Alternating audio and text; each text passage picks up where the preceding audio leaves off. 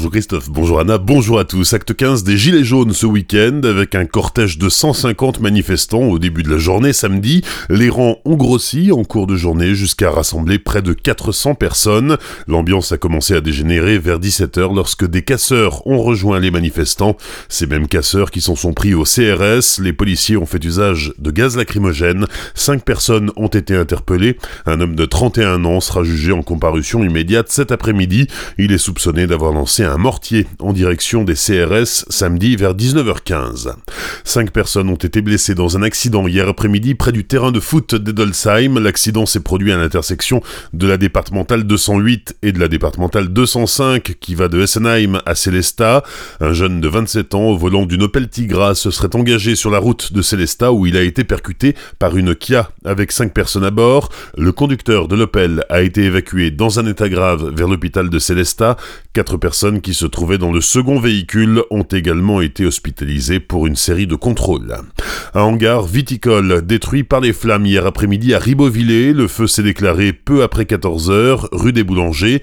Une trentaine de pompiers a été dépêchée sur place avec quatre lances à incendie à la grande échelle. Ils ont notamment dû éviter la propagation du feu aux maisons voisines. Aucune victime n'est à déplorer, mais plusieurs engins agricoles ont brûlé. L'origine du sinistre reste inconnue. L'appel poignant d'un ancien militaire à la recherche de son fils, Ali Tahiri, originaire de Dijon, avait 19 ans lorsqu'il était basé au 53e régiment d'artillerie de Brézac au milieu des années 90. Il a eu un fils avec Joanne, une jeune fille habitante de Neuf-Brisac, et 24 ans plus tard, il espère rencontrer cet enfant qu'il n'a jamais reconnu, ce petit Jérémy dont il avait reçu la photo par courrier quelques semaines après sa naissance. Pendant toutes ces années, Ali Tahiri a eu sa propre vie, son mariage et ses deux filles de 7 et 10 ans. Il espère retrouver ce fils qu'il dit ne jamais avoir oublié. À Colmar, les cloches de l'église Saint-Martin agacent le voisinage, surtout le dimanche. Une quinzaine de riverains et parmi eux un avocat au barreau de Strasbourg protestent car chaque dimanche matin, les cloches sonnent à toute volée de 10h15 à 10h30 pour annoncer la messe. Un courrier au maire est resté sans réponse et désormais les voisins de Saint-Martin en appellent à l'indulgence du curé qui semble ne rien entendre.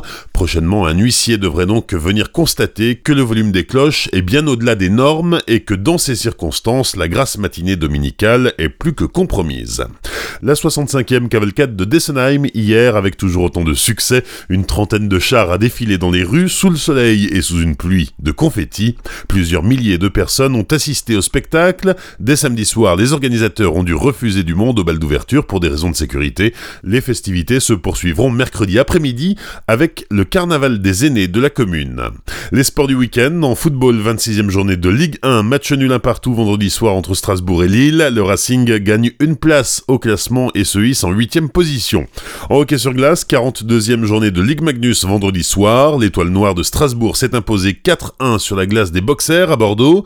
Et hier, lors de la 43e journée de championnat, les Strasbourgeois se sont inclinés face à Lyon 4-3 et les Scorpions de Mulhouse ont été terrassés 10-3 par les Dragons de Rouen.